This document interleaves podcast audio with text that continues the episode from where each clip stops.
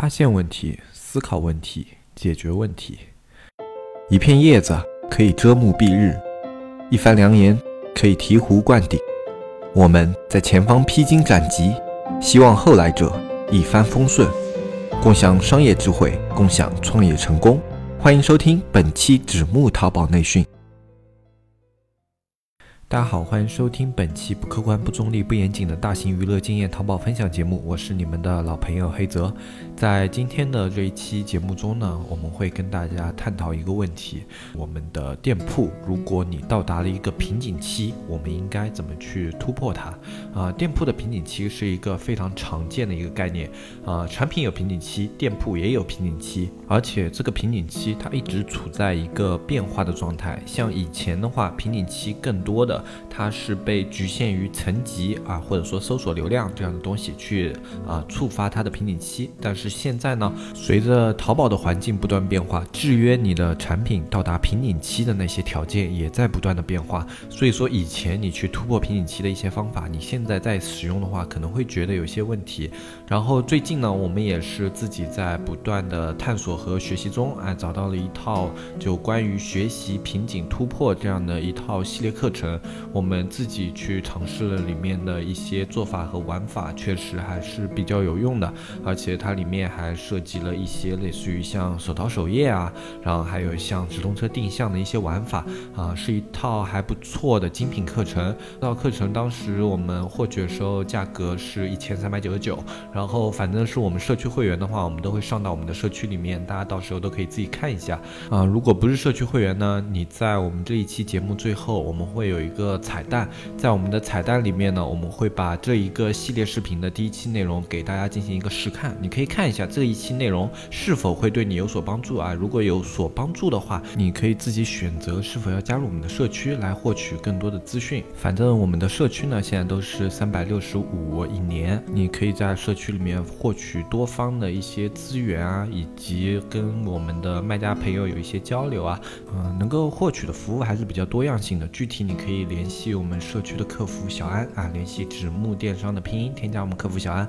然后他会给你进行一个具体介绍。那我们接下来还是进入我们今天的节目内容，如何去对你的产品进行一个瓶颈突破？在节目的开始呢，还是简单的回答一个听友问题。这一期回答的是 Mr. Right Thank you 的听友问题，他的问题是：小程序有个猜你喜欢玩法赢首页流量视频，现在看到淘金币的页面好像已经改版了，与视频里面讲解的页面不太一样，请问现在还能做？吗？对，淘金币是在前面有一个页面的改版，但是这个它不影响它玩法本身的一个本质的变化，就是说这个玩法它的核心还是说用定向啊，以及用你的淘金币这两块东西去获取首页流量啊，这个东西它的本质没有变，它的页面的话，你只需要根据它的讲解的一些步骤去找到现在对应页面的一些入口，它的方法依然是有效的，虽然它的效果不如最开始那一段时间那么。明显，但是现在依旧可以起效果啊！包括我们现在之前在做一些新品的时候，还是有在用到这样的方法，可以看到它的效果啊！所以如果你有兴趣的话，还是可以去参考这个方法去进行一些尝试啊！也许在你的类目里面，它也是仍然有效的啊！具体还是要根据你的产品和类目来看，包括大部分类别的玩法都可能会有这样的一个问题，就好像我这个页面改版了，这个玩法能不能用？现在这个系统好像升级了，这个玩法能不能用？这种问题你都要去结合。当下的一个环境，就是说，它这一次的改版，或者说这一次的升级，是否对这个玩法它的本质核心，哎，造成了影响？比如说像黑搜之前啊，这个玩法受到直通车一个专门的，就是说我对你这个玩法要进行制裁，那这样的玩法肯定是不能继续了。但是如果它仅仅是说我进行一个页面调整，或者说我现在新推出一个什么样的功能，像类似于这样的一些改动的话，它对于玩法本质影响一般是比较小，或者说是比较轻微。的啊，就可能会有些影响，可能会影响它的表现，但是一般不会导致这些玩法直接失效。只要这个玩法它还能达到你对它要求的预期值的话，这样的玩法一般都还是可行的啊。那么关于玩法的一个变更啊，我们就简单的讲到这里。那么接下来我们就进入我们今天这一期的主要内容，如何进行一个平顶突破啊？店铺的瓶颈期其实是一个很好理解的，也是很多人感受非常深的一个阶段，就好像说你开了一家新店啊，你会在某个区间感受到你这个店铺明显的一个上升趋势。当你在打一个新品的时候，你可能在比如说你的营业额日营业额从三百到两千这个区间，你会感觉它增长的非常明显，每天这个营业额都在比较稳定的进行一个上升，或者更加准确一点的话，我们可以从访客这个角度来看，比如说你在从五十个访客到三百个访客这样的一个区间，你可以很明显的感受到这一个月之间，或者说两个月之间，我的访客都是在稳步稳步的一点一点增加的，虽然说少，但是它在增加。这就是一个非瓶颈期，也就是说一个上升期。但是往往到某个节点，比如说我现在到三百访客了，这个访客他好像就停滞不前了，或者说有的店铺它可能已经突破三百了，它可能到了九百访客，或者说到了两千访客，到了五千访客，总归有这么一个值，哎，它就停滞不前了。再往后的话，它就不会呈现一个上升趋势，而会呈现一个区间波动。就好像说你的访客你比较多的话，你可能会在五千五到四千五这个区间，它会波动，它可能会是四千八，可能会是。四千三或者会是五千八，它会在这样一个区间进行一个波动，但是这样的波动呢，它会有一个很明显的一个特征，就是说你的访客不再有一个增长趋势了，它不会再到达七千，或者说它不会再到达八千那一个区域，它只会在目前你这个访客里面有一个区间浮动，不会再有上升了。这就是我们常说的一个瓶颈期，不管是从访客角度来说，还是从啊销量角度来说，或者说销售额角度来说，都是一样的。因为你访客一旦到达某个瓶颈，其他方面的数值一般也是到达某个瓶颈了。那对于这样的一个瓶颈期，要怎么样去突破？所有人的做法都是不一样的。也有一些人对于访客的突破是一点思路都没有的，这都是比较正常的。因为对于一个新手卖家来说，他可能在前面的时候上升期，他去打了一个单品，这个一直处于上升期，他会觉得这是比较自然的。然后之后到了某一个区间值，他也会觉得这是比较自然的，因为他根本就是对这个店铺还没有什么很具体的思路，他不知道现在是处于一个什么样的阶段。如果你的店铺有这样的问题，的话，那么你现在就达到了一个瓶颈期。对于瓶颈期的定义的话，有两种，一种是已经达到了你的预期值。如果这个瓶颈期已经达到了你的预期值，并且你的店铺在这么一个区间值里面有比较好的一个表现的话，那么你就是要做的维持住这一个瓶颈区间。就是说，我不需要再把这个店铺往上做了，我现在只要把我这一个层级维护好，那么我就可以让我这个店铺产生稳定的盈利，而且我的整个团队也可以进行一个比较健康的运作。那这是一种做法，就是说稳定。然后还有一种做法的话，就是说突破，就是说这个店铺还远远没有达到我的预期值，我的预期值的话，它应该要再多两倍，或者说多三倍。那这种时候，你就要去做一件事情，那就是瓶颈突破。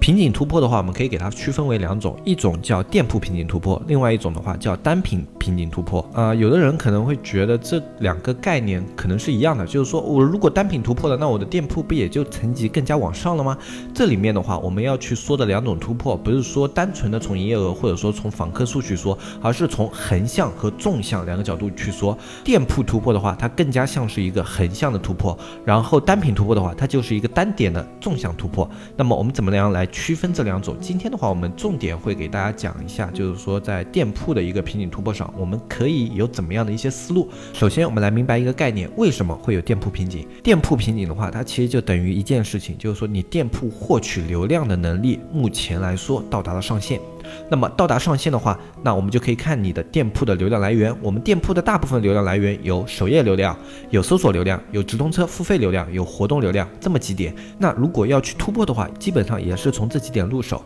那首先我们来说搜索流量，搜索流量它最明显的一个特质，它就是有一个点，就不管你的店铺做的有多大，哪怕你是类目第一，你能够获取到的单品搜索流量永远是有限的，就是说它绝对有一个上限值，它不会是无上限的啊，就好像说。你在一个首页，你去搜一家最好的店铺的表现啊，他卖的可能都是枕头或者都是被子。你搜枕头这个词，它在一页里面最多也就给你呈现两次，或者说在十五页里面，它最多也就给你呈现三到五次。这是淘宝内置的一个反垄断机制，也是必然需要的一个机制啊。这个机制的话，我们之前在讲抽屉理论的时候，我们已经给大家给解析过了。我们这里简单的复述一下，就是说它为了保护所有的店铺都有一个流量表现，那即使你的店铺表现再好，能够给我带来的盈利。能力再强，我也要保持我这个平台里面产品和店铺的多样性。我要保证别人在我的平台选购的时候，他们有足够的商品可以去选择，而不是说看到的全都是你的东西。那么，为了有这样的一个购物环境呢，他就提出了这样一个反垄断的内置机制。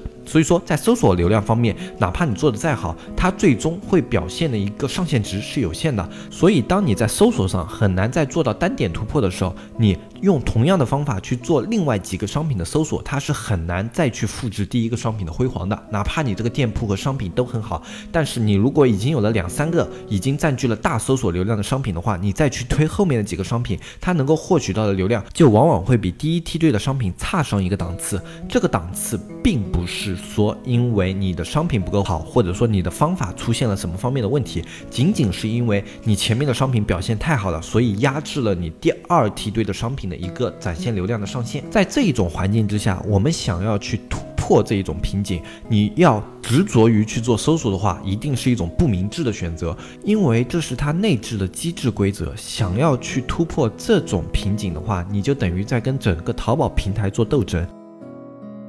纸木电商社区，这是两个淘宝人发起的电商社区。黑泽大海，吃过淘宝的亏，尝过淘宝的甜。现在他们想让更多人尝上淘宝的甜，少吃淘宝的亏。你是否对外面学院动辄千元的课程费用望而却步？你是否因为时事消息慢人一步而后悔不已？现在加入纸木淘宝社区，这一切都将不是问题。只需每天一元钱，畅快阅读各个学院千元系列淘宝课程，更有外网精选图文内容、一手干货、最新规则、实时玩法、严打预警。你需要的一切，只要每天一元，让原本大卖家才有的资讯内容实时呈现在你的眼前。三百六十五元一年，没有比这更超值的电商社区。每天一元钱，让天下没有难做的电商。所以说，有的时候，有的人他就是想要单点突破啊，就是说我一定要把这一点做得非常非常的强，给他做到一个极致的上限。但是呢，这种。命题其实是个伪命题，你有时候再努力，它都不是你努力的问题，而是你选择方法的问题啊。往往到了这种情况的时候呢，我们更好的一个选择是从横向去看，我们还有哪些流量入口是现在拓展的还不够充分的。比如说付费，它是否现在已经到达一个充分了？就是说我们在付费方面的一个盈亏比啊，或者说在付费方面给它的一个支出啊，它是否已经占据了一个最大的付费入口，以给我们带来这个商品最好的一个提升表现？如果没有的话，付费入口就是你接下来应。该去投入的一个流量入口之一，然后另外一种的话，我们还可以去进行投入的一种叫首页流量。首页流量的话，在今年的淘宝，它已经是举足轻重的地位了。这点的话，我们在前面的节目里面给大家介绍过非常多次啊，包括现在首页流量的玩法都非常的火爆啊，以此衍生的一些首页流量的数据优化的方法啊，什么样的，在网上传流传的也非常的多。其实这些方法大家都可以去参考，或者说去使用一下啊。呃，如果它有可操作性啊，当然有的方法它是没有可操作性的。比如说，有的人会说，呃，我的商品上架了以后，你要刷手第一天去啊看一下这个宝贝，然后点进去收藏，然后先不要下单，然后第过一段时间以后，在猜你喜欢里面看到了，然后再去点，然后再怎么怎么样，然后这样反复三到五天之后，然后在自己的购物车里面进行下单啊，像这样的一个方法，一看就是没有操作性的，大家就不要去尝试了，因为像这样的一些嗯刷手的话，你根本不可能找得到。就愿意去给你这样操作的，哪怕你给的钱再多啊，他都会觉得非常麻烦，而且你对这一个过程的监管力度是非常低的。那这样的方法就叫没有可操作性的方法。像这样的方法，往往是那些人自己在办公桌上拍的脑袋就想出来的一些方法，不要去尝试。即便你去尝试的话，你也找不到大规模的这样的去一个刷手去帮你操作。那如果在我们淘宝里面做数据优化，你做不到一个规模，或者说做不到一个体量的话，它往往就是没有意义的。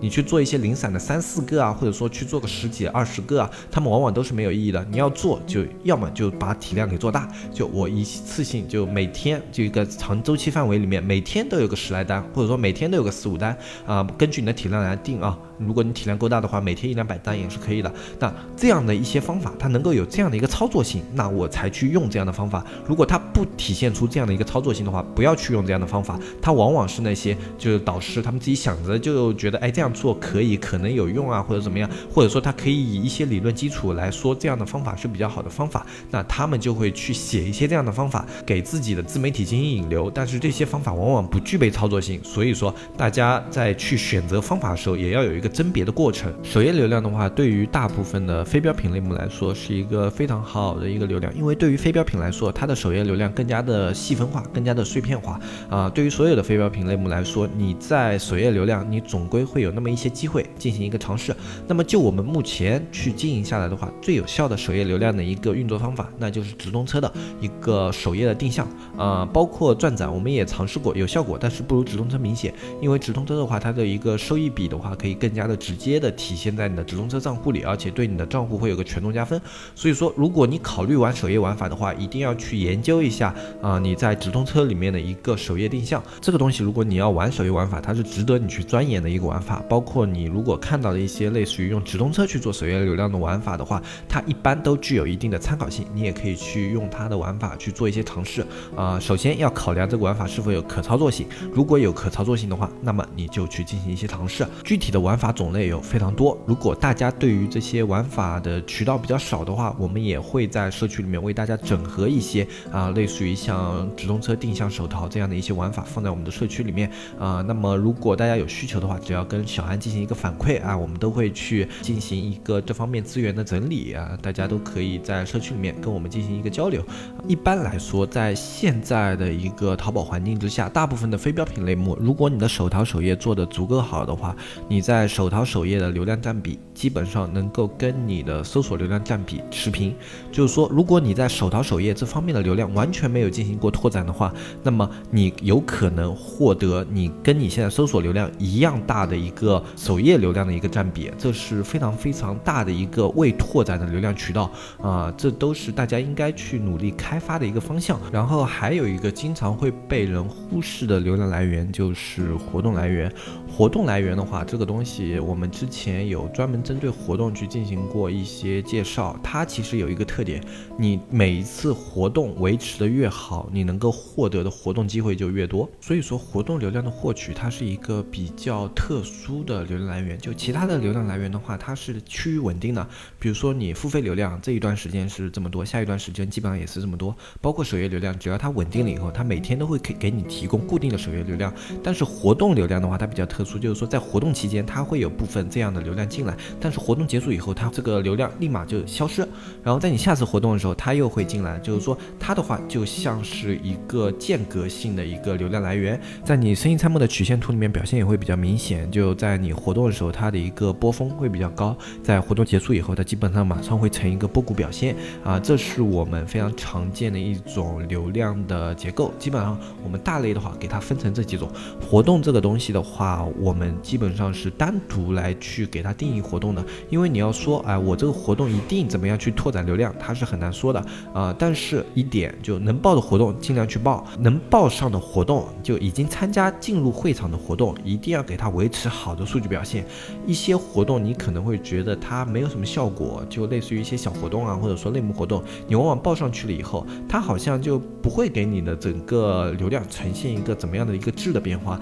但是这种活动的话，我们一般也会给他去进行一个数据的维护，就是说在活动期间，我们至少要知道它的活动入口在哪里啊，我们该怎么样去给这样的活动去给它定义一些数据啊，就我们从怎么样的入口去给它做数据优化，啊，这里面数据优化量我们大概给它定义多少，这个活动的表现怎么样啊？就对这种东西你都要有概念。很多人他是报了活动，上了活动，然后之后连这个活动他是怎么样进来的，就是说这些入口他在哪里，他自己都没有关注过，他就觉得报完活动就万事大吉了。这样的一些些做法呢，就会导致你下一次的活动会非常的难报，包括你去想要再报一些大型活动的时候，通过率会非常的低，因为所有这些活动的话都会归纳进你去报一些大型活动的一些数据考核。你的单品在以前的这种小活动表现越好的话，去参加大活动的概率也越越高。所以说活动的话，它并不是说，哎，我这一次报了就这一次算了，就是说这一次报了我尽量给它做好，那么下一次我可能会有更多的机会，下一次我再报上了，我继续给它做好，我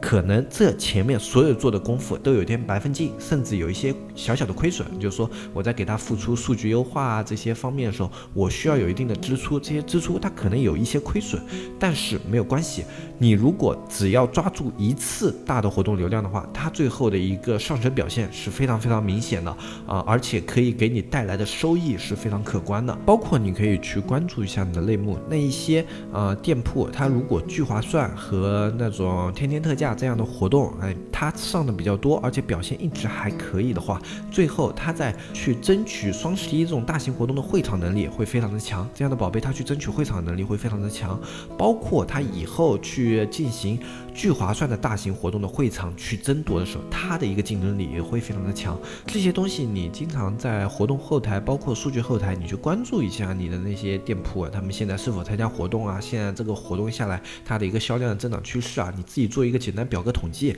你甚至都能看出来它现在的一个表现趋势是怎么样的。这个还是并不是非常困难，只要你有心的话，都是可以做。这些的话，并不是说我要把你所有的运营时间花到观察别的店铺上面，就有的。人他会对我们的说法存在一些疑问，就是说真的吗？活动它真的是这个样子吗？有时候不一定有效果，但是一旦有效果，它就会爆开吗？啊，这种你就自己去盯着一家比较好的店铺，经常参加活动的那些店铺去做一些观察，你看看是不是这个样子的，你去给他做一个简单的数据统计啊。如果你发现他最后跟我们说的这种大致吻合的话，你就可以去决定你要不要去模仿他这种活动流量做法。这就是突破店铺瓶颈非常简单的几个点。有的人会觉得。自己店铺现在没法上升了，会非常的迷茫，还会把这种归咎于什么产品啊？会归咎于这个单品还不够好啊？怎么怎么样的？其实，当你遇到瓶颈的时候，你的思路要突破店铺瓶颈，一定要从横向去打开。因为如果你从纵向去突破的话，它是一种不同的思路，叫单品突破。单品突破的话，它的思路相对来说更加简单，就好像我们以前一些直通车玩法怎么样的？单品突破的点，它是一种非常粗暴的点。如果你想要做单品突破的话，它必然伴随着大金额的一些投入，以及对这个单品啊大规模的一个数据优化，以及更多的人力投入。这样的做法对于一些小卖家来说不是特别的划算呃，特别是那些资金有限的卖家，单品突破是比较难。但是横向突破的话，它是有很大的一个操作空间的，它也需要投入，但是相对单品来说，它的投入会相对要小一些。这是我们给中小卖家的一些建议。如果你现在资金实力足够充足，你还可以做这个单品突破的话，我们也建议你把单品给突破到某一个高点，然后从这一个单品你可以去打开流量。包括如果你现在店铺就是这个样子，比如说你某个单品给你带来了店铺百分之八十的流量，这种的话你是明显的一个单品店铺，这种时候你更多的可以从这个单品入手，比如说给这个单品做关联。强的一些关联销售，哎，比如说给这个单品它的页面里面去做一些跳转营销，这都是非常有效的去把你这个单品流量进行高效率转化，以及一个跳转营销的一些好的思路啊。这些的话，我们的那一个系列的瓶颈突破课程里面都有一个细说啊。如果说你在单品突破方面也更加想要深入了解的话，你可以去添加我们社区去看一下这整个系列的课程，看完以后一定会对你在流量突破这个方面。啊，有很大的一个帮助啊！如果你在这方面完全没有思路的话，这个东西也会给你一个非常清晰的一个操作规划。那今天我们音频节目关于瓶颈突破的这一方面内容，我们就讲到这里。如果你对于瓶颈突破想要有更多的了解，或者说你对于它的一些操作细节还非常模糊的话，我们社区里面有一套价值一千多的瓶颈突破的课程，你都可以去看一下啊！现在只要是社区会员都是免费的。那么如果你没有加入社区的话，三百六十五加入我们社区，也就。马上可以观看到这一套的课程啊！我们之前也说了，我们在节目最后会有一个彩蛋，大家只要关注我们纸木电商的公众号，在公众号里面搜索“纸木电商”四个字，就可以进入我们的公众号，然后回复“瓶颈突破”四个字，你就可以获得由我们给大家整理的瓶颈突破系列课程的第一课啊！这个课程的话，里面讲了大致的，就是说瓶颈突破的一个思路啊！如果你对于这个课程有一些疑虑的的话，你可以先去回复以后。看一下，只要回复“瓶颈突破”四个字，你就可以看到这个系列课的第一课，而且是免费的。所以听众朋友只要关注“纸木电商”，然后回复“瓶颈突破”就可以了。大家都可以看到，不一定要社区会员，社区会员的话可以看到完整的系列课程。那么今天这期节目我们就简单的跟大家说到这里。最后再跟大家说一下，所有在我的节目下方评论问题的一些听众朋友，我都会在有时间的时候进行回复。包括每一期我做节目的时候，我会挑选一个具有典型性的问题，在节目里面给大家做一个简短的回。复。那么今天这一期节目，我们就简单的跟大家说到这里。我是黑泽，我们下期再见，拜拜拜拜拜。